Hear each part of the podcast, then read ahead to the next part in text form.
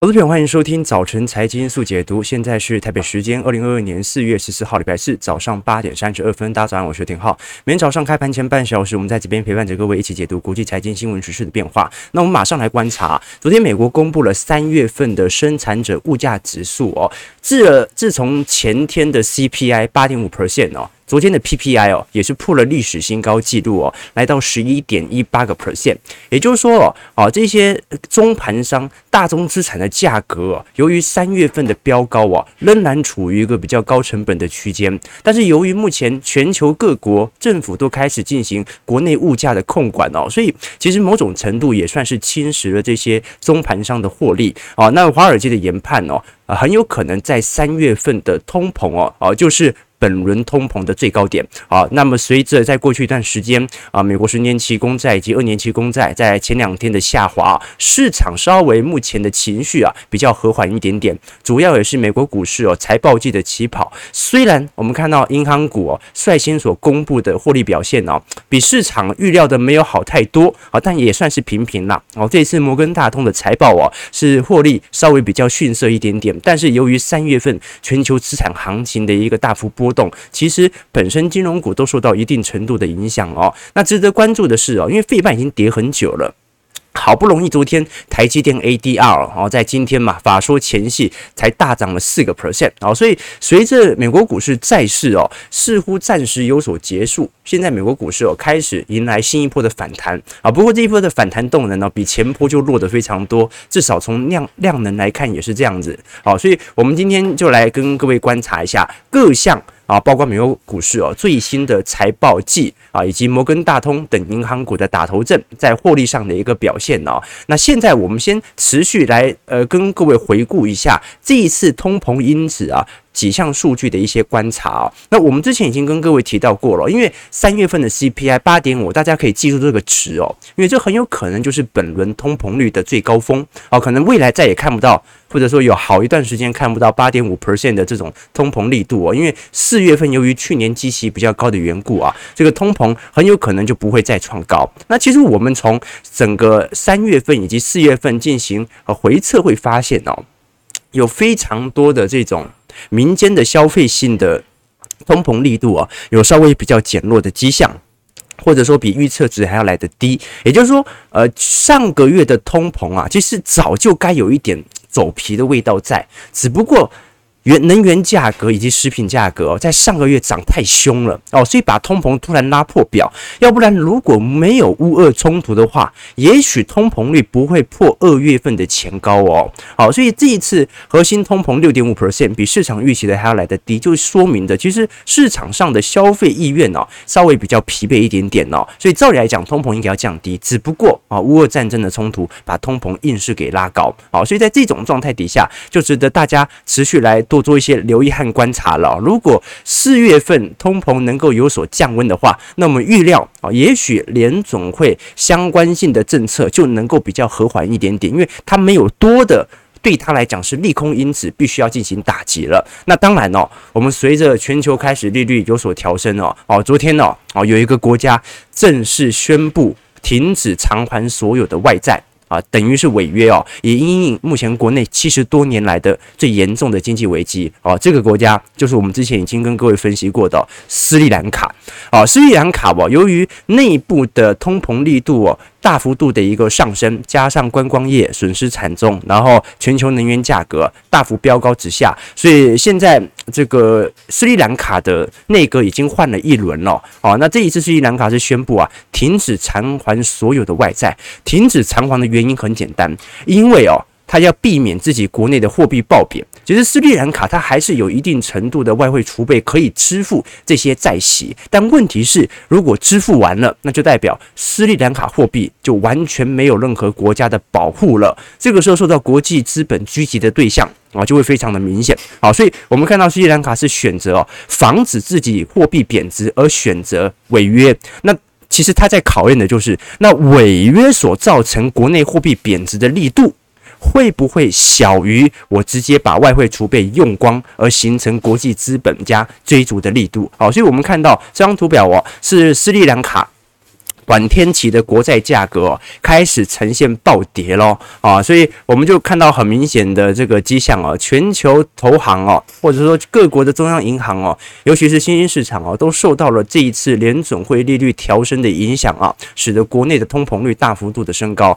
呃，联准会只要把国内的利润调升哦，利率调升哦，某种程度就是把美国国内的通膨向外进行输出，而这种状态哦，最直接影响到的就是新兴市场国家。为什么？因为缺乏外汇储备的保护，尤其呢，本身的国债的平等性啊，不像是呃投这个就有很多国家的国债等级哦，其实连这个 Triple B 投资等级债都比不上。那在这种状态底下，本国的货币啊就容易暴贬，货币贬值等同于通膨，对吧？好，那我们看一下美国股市四大指数哦，昨天由于情绪缓和所产生的反弹，道琼工业指数上涨三百四十四点，一点零一 percent，收在三万四千五百六十四点哦，算是守在这个平台区了，但值得大家持续留意，因为根本没爆量哦，所以本波。看起来要反弹，但是反弹力度是比较疲惫一点的。标普五百指数上涨四十九点，一点一二 percent，收在四千四百四十六点哦，一样啊，守在目前的平台区。纳指上涨二百七十二点，二点零三 percent，收在一万三千六百四十三点哦。纳指的部分呢，看起来有新一波的筑底味道哦。那如果这一波，啊，在未来几天主体成功哦，哦，那就有一种底底高的味道了哦，所以整个纳指的这个图形还没有被破坏哦，唯一看起来有一点被破坏的是费半哦，因为费半已经碰到前低了啊，在前天的时候哦。费半上涨七十一点，二点三六 percent，收在三千一百一十九点。啊，毫无疑问的哦，本轮卖压幅度最大的是费半。那我们就要来观察啦。那我们都很清楚，其实全球的这个大企业的大股东都在实施库藏股，所以他们的态度其实已经没什么好说了。反正他们就是要买，你也看得出他们的决心。他们认为现在的价格是一个便宜价。那对于散户投资者来说呢？我们观察一下这张图表啊。是美国的啊半导体 ETF 哦，我们看到半导体 ETF 哦，在二零二二年呐哦，迎来了非常非常剧烈的资金流的买入哦啊，这个 整体的资金的买入力度哦，基本上是去年同期的接近一倍哦。我们观众们要知道哦，去年其实半导体在第一季的时候也非常之热烈哦。各位想想想看哦，台积电什么时候创历史新高的？是不是就是趁那个？二零二一年年初的那一波直接冲上来的，所以去年的买盘力度其实已经创了历史的一个高点了。但是今年第一季哦，买入的力度却持续在加大当中哦。所以各位，我们现在看到的呃市场上资产规模最大的两只半导体的 ETF 哦，一个是 SOXX，一个是 SNH，然后就是我们现在看到图表上这一只哦，今年的跌幅最多都曾经超过两成哦。而这超过两成，并没有让市场对于半导体相关概念股啊持续的看空，而是大幅度的抄底哦。这两档 ETF 哦，SOXX 哦，它流入了一点三七亿美元哦，这个 SNH 也流入了二十五亿美元的资金流入哦，所以也就是说，市场上不管是大股东还是这个散户投资者哦，其实相关的抄底动作是非常之明显的。那你说？那到底谁在卖呢？我们只能说啊，可能是比较主动式的基金呐，它进行资产部位的调节，它可能被迫要随着权值的比重而有所下滑。好，所以呃，我们常跟投资朋友分享说，我们在做周期投资的时候哦，呃，投资的几个标准哦，啊，其中一个就是他做的事情呢，就我们做的事情呢，是别人做不了的。第二个事情是我们做的事情呢，可以重复的做，啊，前者是门槛。决定了它的利润率和高低和趋势，后者是成长的可复制性。如果两者不可兼得的话，那么我们先宁愿要有可持续性的，比如说存股啊。所以我想跟各位讲的就是，我们做周期投资哦，其实就是符合这两点。第一件。谁能够用周期的思维来进行股票资产的投资啊？这个你投资的年份拉得这么长，你还要看整个景气循环。大多数散户投资者他没办法把自己放到这么长的格局上，他没办法理解说现在在景气下行周期就是得跌，他会选择这个时间点进行停损啊。那什么时候？它会开始追高，景气扩张，开始明显的上行格局的时候，所以哦，我们要做的第一件事情就是别人做不到的事情，我们可以考虑看看。第二件事情就是周期投资可不可以重复做？可以重复做的投资策略，我们再重复做啊。所以啊，没错没错，这个有网友很早就讲了，礼拜四为什么还没抽书？我们今天啊，呃，我们跟常跟投资朋友分享说，我们在每个礼拜哦，都会挑一天来跟各位哦分享一本书，导读一本书籍哦。今天我们导读这本书籍啊，叫做《无限投资学》。什么叫做无限呐？啊，不是 wireless 啊，那个 WiFi 那种无线哦。无限投资学哦，它阐述的就是，你有没有想过，我们在投资生涯当中啊，本身就是一个无限游戏。投资不是有限游戏哦，为什么？因为你想想看哦，假设我们找出一个浩哥找出一个绝妙的投资策略啊，短期内三个月可以翻一倍，好吧？三个月翻一倍啊，再三个月再翻一倍，啊，这个等级数这个这样这样子增长哦。好，那你想想看哦，如果我无法确定它可持续性，我赢了第一次就会想投入第二次，赢了第二次就想玩第三次。假设我赢了九十九次，我的胜率很高，每次都赢啊。第一百次，当我输的时候，我会亏多少钱呢？你看，里面有前前九十九次，我都战胜了市场，我都觉得自己是赌神了。第一百次，难道我不会加杠杆？难道我不会 all in 本金吗？好，所以各位要理解哦，投资是一个无限游戏，所以不能出错。至少不能出大错。好，那我们持续来看一下，刚才我们聊到美国股市四大指数的一个表现哦，尤其呃，昨天最为明显的是台积电 ADR 啦。台积电 ADR 哦，昨天大涨了四点一七个 percent 哦，大幅度的反弹哦。那今天就是台积电第一季的法说会，在今天两点钟会正式的举行。那你包括大和资本、麦格里、高盛、摩根士丹利哦，其实在过去一段时间都开始陆续上调对于啊台积电的目标价。那当然啦，也有一些调太高的，一千。一一千二的也有调下来，所以现在平均的成本价或者说目标价大概在七百块到八百五十块的水准。好，所以我们就看一下第一季的法说会。老实说，因为台积电的资讯很公开、很透明啊，所以其实都通常不会符太超出大家市场的一个意外啦。啊，那值得大家多做关注的是，呃，因为现在苹果，虽然昨天大涨了一点六三 percent 啊，但是这一次郭明奇宣称说，中国上海和昆山封城的影响哦，很有可能让 MacBook Pro 交货周期再延个三到五周哦，各位要想想看哦，晶片已经交付周期延这么久了啊，如果连产品周期也开始延的话啊，那后续对于整个半导体的供应链影响为何？值得大家多做一些关注。好，那我们刚才有提到说，现在首度进行财报季开跑的就是摩根大通啊，它是几乎是每一次这个 金融股当中第一个释放财务报告的。我们看到这一次摩根大通哦。公布了二零二二年第一季的财务报告哦，呃，摩根大通昨天是重跌哦，我跌了三点一个 percent，每股收在一百二十七块。我们看到第一季的营收是三百一十六亿美元，营收算是符合市场预期啊，就它还是赚的呃跟市场预期差不多。但是我们看到哦，其实获利率是衰减了四十二个 percent 哦，远远低于市场预期。那加上哦，摩根大通在昨天同时宣布哦，即将要授权新的三百亿美元的库藏股的实施计划，这就代表着其实。连摩根大通本身都认为现在股价是受委屈的，这是他目前的一个情况。当然哦，其他的投行对于摩根大通目前获利的表现，其实并不是特别的看好哦。现在摩根大通甚至在报告当中有仔细记载说，正在提高信贷的准备，因为美国经济很有可能面临下行风险。也就是说，由于我们看到美国股市哦，这些大投行哦，它都不是百分之百标准的放贷股，它不是单纯的就是借钱给别人而已，它除了大量的借钱。给别人之外，他还大量的购买别人的资产，所以如果全球资产行情往下跌，它会受损；如果全球景气下行的风险升高，那他就要小心，他借钱出去的那些企业可能还不了这些钱。好，至少从金融股的表现。看起来不是特别的亮丽哦。那我们其实昨天也提到了，现在不止摩根大通嘛，美国股市前五大的权值股都在大幅度的实施库藏股，包括 Apple、阿法贝、Microsoft、Amazon，还有这个 Meta。那我们也理解很清楚哦，在过去一段时间，标普五百指数哦，我们看到绿色柱状体哦，是它的股利发放。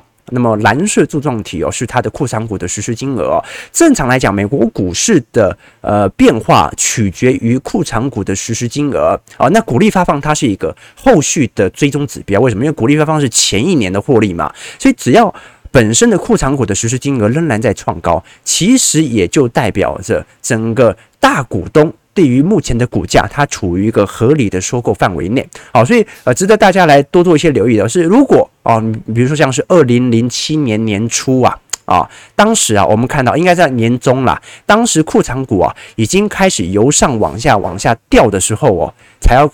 来让投资朋友特别关注哦，是不是在筹码面上有非常明显的变化？至少从库藏股实施的角度，其实不容太乐观。好，那我们持续拉回来聊一下台北股市的一个表现哦。哦哦，这有网友问，今天这本书可以抽书啊？当然有。我们今天因为这本书远流啊，远流对我们很好啊。远流基本上每一本寄来的书啊，它都会有两位抽书名额。当然，我更欢迎各位啊，一本书啊两三百块啊，非常便宜，可以直接买回家来作为一些参考哦。这本《无限投资学》。我们今天会抽出两位名额，但是要记得在我们直播结束之后啊，在我们 YouTube 底下的留言板进行留言即可啊，因为你留在你的这个聊天室当中啊。这个你就算抽中了，小编也不知道怎么回复你，对吧？那么脸书投资朋友进行收看的话，那你可以直接在底下留言即可啊。那就要麻烦一下这个 Podcast 的投资朋友啊，来这两个平台来进行留言抽数了哦啊。因为你在 Podcast 留言也不知道怎么回复你，对吧？好，那我们看一下整个台北股市哦，在昨天的一个市场变化。台北股市昨天大涨三百一十点哦，啊，收在一万七千三百零一点。那主要也是受到当时呃美股电子盘的一个带动啊。那三大法人昨天是同步站在买方一共买超了一百四十九亿，所以你看得出来哦，这个外资就算买也买不是很多，昨天仅仅买了一百亿而已哦。那以前卖都每天都卖三四百亿这样子卖啊，投信则是大幅度买超了三十一亿哦。哦，所以昨天这个内资哦，在有比较明显的追追盘的一个意愿在，那很有可能是短线的投机客啦。哦，那新台币啊，至少有点好转的迹象。昨天算留了一根十字线啊，不过你也看到上方哦，这个虽然留了十字线，下方也留了比较明显的买盘力道哦，哈，应该讲说这个外资的汇出力道哦，所以现在整个新台币还是处于一个喋喋不休的一个情况哦。那你全指股哦，虽然吸引了部分的买盘，可是你看台积电昨天来到五百七十六块，涨幅虽然有二点八个 percent 哦。但仍然股价是属于上方均线完全笼罩的情况底下啊，你包括联电啊，你包括联发科啊，其实目前权值股真的不太 OK 了啊，权值股真的很弱啊，所以有没有可能呐啊，这个使得这一次台积电法说会之后哦，让整个台北股市行情再度回到资金面回到权值股身上，值得大家多做一些留意哦。那当然，如果我们从 ETF 来做观察，会发现一些有趣的迹象哦。我们先从总受益人数来进行排名，其实没有太大的变动。现在我们从全台湾前二十大的 ETF 当中来做检视哦，最多的还是元大高股息，有六十一万人啊，元大台湾五十四十九万人，国泰永续高股息哦，成长速度很快哦，它的成立年龄仅仅只有一点七年而已，但是哦。啊，在短短的两年内，它就已经冲到四十三万人了。那包括国泰台湾五 G Plus 三十五万人，国泰智能电动车十九万人。哦，所以各位有没有发现啊？哦，这这这两年国泰发行的 ETF 其实都蛮符合市场的这种呃资金的一个青睐的。所以你看到。呃，如果是国泰金控，它的财报当中哦，这国泰投信它的成长力都是最为明显的，因为投信专门发行 ETF 嘛，在几档像是零零九零零啊，富邦特选高股息，六零八的富邦台五十，然后八九一中信关键半导体和八九二中信中国半导体哦，但是如果我们从啊整体的半导体或者说相关最新所发行的 ETF 当中，其实都是以科技型为主。哦，比如说现在离我们最近发行的 ETF 啊，是零零九零四星光台湾半导体哦，哦，短短那成立的时间才一两个月吧。哦，已经有一万四千人了哦。中信电池及储能哦，哦，当时我们所看到的这个这个比较偏向大陆的电池概念的半导体哦，呃，半的 ETF 哦，这个受益人数也有五万三千人了。然后富邦元宇宙更多，零零九零三目前已经有三十六万人了。哦，所以我们看到哦，其实相关科技型和概念型的 ETF，本身受益人数都在大幅度激增当中哦。那如果我们以台湾来看，刚才我们有跟各位简介嘛。你至少从晶片股的 ETF，美国股市散户投资者正在大幅抄底啊。那台股有没有一样的一个现象呢？其实也一样。我们看到，其实最近规模大幅成长的，你像是零零七六二元大全球 AI，不过这个规模比较小一点点哦。比较值得多做一些关注的是规模百亿以上的，你像是零零八九三国泰智能电动车啊，现在规模已经来到三百二十一亿喽。零零七五七同意 FANG 有规模也来到一百零五亿，零零八三零哦，我们看到啊，这成长速度也很快的。国泰费城半导体哦，这规模也来到一百六十亿了哦，所以我们看得很清楚哦。虽然有部分的灌水成分是外资自己买这些台湾的 ETF，但是哦，至少从规模的激增状态来看的话，全球至少从散户角度正在哎。在过去几个交易日哦，开始有比较明显的逢低承接这些科技股的一个迹象在。至于这些承接力度哦，它到底跟主力或者跟整个全球资产的走向会不会是一个完全百分之百的负相关呢？啊，就是说他买了，那就股市就得跌，值得大家来多做一些关注啊。因为真的有很多人，我们虽然看到买的人规模很多，但是卖的人或者说整体这个受到承压套牢的人其实更多。怎么做检视？我们也是把这几张图表，呃，这个绩效给各位做一些展现。我们看到最上方的、台北股市哦，今年以来的跌幅啊，大概是五点三趴，所以跌幅不是很重，对不对？一年的殖利率搞不好就已经赚回来了，对吧？但是我们看到哦，这个底下几档的 ETF，你像是零零七六二啊、零零八九三啊、智能电动车八九五、富邦未来车等等哦。基本上啊，最重的跌幅啊，你像是零零八三零啊，国泰费城半导体啊，它一度啊啊，现在在昨天的时候甚至跌到两成五哦，哦，所以它跌幅比费半本身跌幅还来得重，啊，所以这些科技型 ETF 啊是完全输给整个台北股市的一个表现的，所以我们看到底下的买盘力道啊，开始有比较明显承接的一个迹象在，这也有可能是哦，台北股市的散户投资者哦，在过去一年当中哦，因为台股太闷了。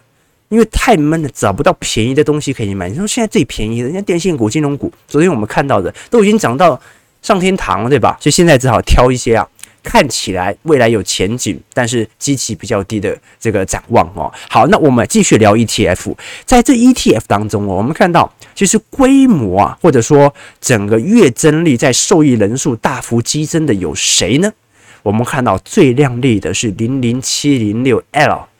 元大 S M P 日元正二。哦，现在反而哦，在整个月增率当中哦，规模呃这个受益人数激增的，反而是第一个是日元，再来是布兰特原油正二，再来是美债正二，所以我们看到美债正二主要是寿险部位在进行抄底的计划，寿险投资者都是这样啊，就哪个跌买哪一个啊，所以寿险。啊，我们看到美债跌了这么多，它本身就会本能性的进行一些资金的一个呃调入哦。那我们看到其实最为明显的就是日元正二和布兰特原油正二哦。好，那我们聊到日元，就聊一下日元目前的一个情况好了。其实呃，目前日元对美元的汇率哦，其实已经贬到了一百二十五到一百二十六了。可是有趣的是，我们看到如果是以整个第一季情况来看。日本处于一个高强度的日元处于一个高强度的贬值格局，但是日本股市本身的跌幅仅仅只有一点二 percent 哦，它是优于几乎全球的市场哦。你唯一表现比它好的只有澳洲股市和英国股市哦。你像美国大型股啊啊，N S C I 全球市场指数，还是新兴市场指数，美国小型股，还是台股，还是中国股市，还是纳指，全部都输给日本股市。那如果日股日元正在被大幅度的抛售而因此而贬值的话，那怎么会它的整体的股市跌幅来得这么轻呢？这个时候我们就要来跟各位做一些简介啊。因为过去我们对于台北股市的想象，各位会有这种感觉哦。通常台币如果走一个非常明显的强势格局，通常台股的资产会比较这个受到青睐，对吧？因为台币值钱嘛。但日元市场刚好相反。日本股市哦，我们看到啊，基本上跟日元的贬值趋势做联动，也就是说，我们看到如果日股中长期趋势是往上的话，那么日元呃，这个基本上就是往中长期趋、中长期趋势往贬值的方向走啊，所以这它跟台北股市的结构是不一样的。那为什么日元贬值，日股就会往上走呢？因为我们都很清楚啊，日本。经济啊，常年就进入一个比较明显的通缩情况，所以基本上它的整体的货币政策的基调，是完全取自于货币的宽松力度。也就是说，日元它之所以中长期贬值啊，不是因为它不受欢迎，日元好歹也是一个避险货币嘛。它之所以成为日避险货币的原因，来自于因为日元它的利率水平很低嘛，所以很多人想买美元要避险嘛，他就。跟日本央行借日元去买美元，所以日币之所以是避险货币，来自于它的利率低。但是日币为什么中长期的趋势方向它是走贬值呢？因为日本央行永远都在做宽松，几乎没有正式进行紧缩过。那它为什么做宽松？因为它的呃人口的老龄化使得市场上的消费动能明显通缩，所以它就要不断的进行宽松。但它宽松把钱丢到市场上，没有人要把这些钱拿去做投资，拿去让经济发展，全部人都把它流入到股票市场当中。所以日币就是标准的。它的贬值方向跟日经二二五指数几乎是同步联动的，好，所以各位可以发现一个有趣的情况哦，日币已经明显贬值了。好，那日经二二五指数在过去一年其实表现不是特别亮丽哦。那我们至少可以承认一件事情，就是如果日币在一个明显的贬值方向啊，那么日本股市很有可能啊会有一个后来追上的效果。毕竟我们从线形图来做比较，日币是暴贬的啊，但是。日经二二五指数有喷出吗？好像没有哦。所以如果美国股市持稳，全球没有一个系统性的调节的话，那么很有可能日本股市会有一个未来追上的一个可能性。那当然呢，我们日币啊，因为它已经成为中长期投资者看空的迹象，已经有一年多了。何况哦，我们如果从日币中长期的走势来进行回顾啊，其实整个底部已经打完哦。如果突破了本波的啊上方的一个卖压线的话，那很有可能哦就会一去不复返。那一去不复返不一定是不一定是一件坏事，至少从日股层面它会有一定程度的支撑，好不好？提供给观众朋友作为一些参考和借鉴啦。啊，简单来讲啦，啊日币哦。这个如果有看我们资产投资部位的投资朋友都知道，我在去年年末的时候其实就有买过日元了，那觉得觉得日元好便宜啊，都是想说以后出国可以玩，本来只换了三万块台币，后来卖了买了四万啊五万六万，然后买到后来算了算了算了算了，这旅游也花不了这么多的钱，对不对啊？就当做是这个自己的一个资产配件了啦，你也不求当中赚到任何的价差啊，只不过。你说日币便不便宜？日币至少相对从台币汇率来看，已经算是蛮便宜的啊。但是按照目前的趋势线来看的话，哦，它可能整本波的贬值趋势没有完全的走完。我只能说很便宜，那有点像阿里巴巴，你知道吗？就阿里巴巴便不便宜？肯定便宜呀，股价腰斩再腰斩，对不对哈？那你说敢敢不敢买啊？就看你自己了啊。好，那我们八点五十九分了啊，这个稍微时间比较赶一点，我们马上来导读这本书籍哦。这本书啊，叫做《无限投资学》啊，是托比马蒂斯所写啊啊，他是一位哦专门进行财商思维的作家。那这本书当中哦，其实他是用整个投资的人生逻辑来看待。我们刚才有跟各位提到哦，其实我们做投资哦，不是一个单一一次波段的投资，是整个人生的投资观。我们要知道，投资是一个无限游戏。所谓的无限游戏啊，就是除非你真的要把这笔钱拿出来消费掉。不然你的投资啊，永远都要回到市场，对不对，光平？你今年领到兆丰金，好啊，你领了三十万股息，你领到之后呢？你领到之后呢？除非你把这笔钱给花掉，要不然你还不是要持续的投回到整个投资体系策略当中。所以投资是一个无限游戏。所以我们以前常跟投资朋友分享过，我们要用什么样的心态来理解这种无限的赛局游戏呢？我不能因为投资是一个无限游戏就不投资啦，这样的话我的资产会被通膨给吃掉。那我要什么时候适时的转移自己的资产？又要靠什么样的依据来决定要卖出呢？首先，我们可以从几个层面来思考。第一个就是我们愿不愿意在开始进行理财规划之前呢、就已经做好心理准备。投资是无限赛局，投资是一辈子的事情。我永远都要想办法让我的资产增值，但是我永远都承担着一定的风险。就连优质的定存的概念股，它都一样有背后的风险存在，因为它是个股。所以，当你了解这一点之后啊，你就会想办法让自己的资产配置能够有所分散。那第二点呢、就是说，投资是无限游戏啊，这辈子啊，我们肯定会换过不少标的哦，那就是几率的问题了。就是说，通常我们刚才提到了嘛，你转移自己资产的次数越多，就代表着你越有可能出错嘛，这是一个单纯的几率问题啊。你只投资一次，跟你投资一万次出一次出一次错的几率，当然是一万次出错的几率比较高。好，所以除非你有非常明显的、非常好的停损的标准呢，要不然。照理来讲，我们应该要减少转移自己资产的次数啊，这个是很重要的一个概念啊，就是说永远都要在这个市场当中啊，就是闪电劈下来的那一刻，除非你一直在场，要不然永远不可能劈到你。各位懂我意思吗？就股票大涨的那一段，除非你永远待在市场，要不然呢，你可能就参与不到这一段的行情。好，那包括这本书当中啊，除了从无限的概念来跟各位做一些解析啊，也来跟各位理解啊，这个在我们长期投资概念呐，容易遇到的一些问题和我们的误区，怎么说呢？我们简单举一个例子啊，啊，这呃，现在这张图啊，不是这本书里面的内容，但是概念其实很像。就是说，我们看到这张左边的图啊，圈圈呐、是你投硬币是正面，叉叉是投硬币是反面。那一个是左边所投入的一百次的结果，一个是右边投入一百次的结果。各位会觉得哪一边啊投的更像是随机性的结果？那大部分人呢、都认为可能比较偏向左边，因为有圈有叉，而且它不会长期的连续嘛。但真实的随机性哦，其实就是很常会出现。可能十次、二十次的正面，或者十次、二十次的反面，什么意思呢？就说我们看到这张图啊，左边是我们非常有意识的随机性，是我们人类故意所灌输的随机性；右边才是真正的随机性。所以以前我们常跟各位分享过很多的这个经典书籍啊，你像是那个《漫步华尔街》啊，或者股票市场的随机性质啊，这些书籍其实都是在告诉你。个股的随机性啊，如果你能够猜到这个随机性，它就不是个股了，它就不是资本市场了。你唯一啊，它具有随机性，但是你还能够掌握到它的规律的，只有总体经济的变化。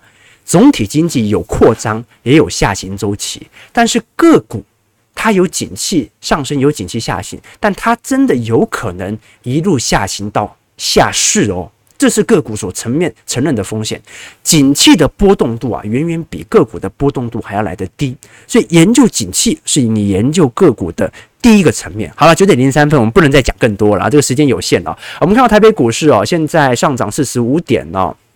整体量能啊，大概是两千五百亿。今天量能预估还是一样不大啦，啊，收在一七三三八。好，台北股市有开始重回到万七的关卡当中了。我们就看一下台积电啊，今天下午的法收会，到底昨天系统单。对于台积电的回补力度，能不能在明天持续的涌现呢？还是整个台北股市的基调已经被外资视为一个中长期的卖出市场呢？提供给观众朋友啊，那如果想要抽数的投资朋友，记得在我们直播结束之后，在底下来进行留言。我们今天直播到这边，祝各位投资朋友看盘顺利，操盘愉快。我们就明天早上八点半早晨财经速解读再见，拜拜。